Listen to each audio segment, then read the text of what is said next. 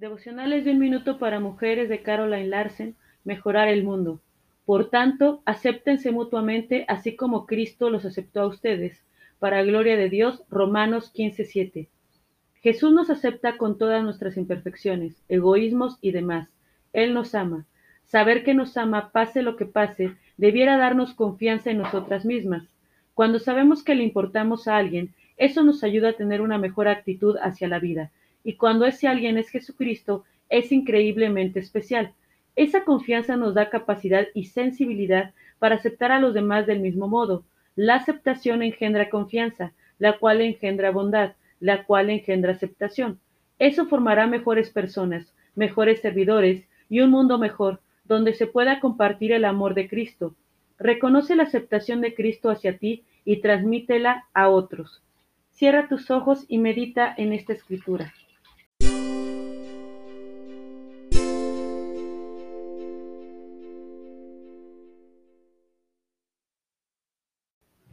Una madre conforme al corazón de Dios, de Elizabeth George. Una madre que predica.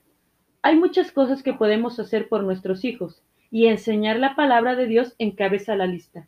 Si amas a Dios y eres madre, busca tiempo en tu ocupada agenda para enseñar la palabra de Dios a tus hijos. Es algo que tendrá valor para su salvación presente y en la eternidad.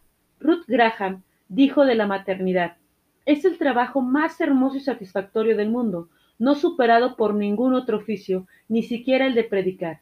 Luego añadió, tal vez sea predicar. ¿Puedes ver cómo tu papel de madre incluye impartir las verdades bíblicas a tus hijos en toda ocasión?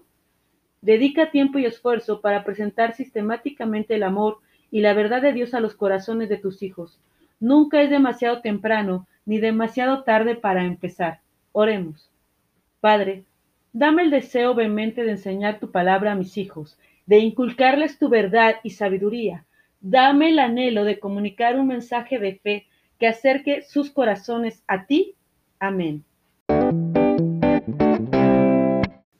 Cuando puedas, abre tu Biblia en el Salmo 9, versículo 1, y lee lo siguiente. Te alabaré, Señor, con todo mi corazón. Contaré de las cosas maravillosas que has hecho. Si puedes, subráyalo en tu Biblia y hazte la siguiente pregunta. ¿Les hablas a los demás sobre las cosas por las cuales agradeces? Que tengas un lindo día. Bendiciones.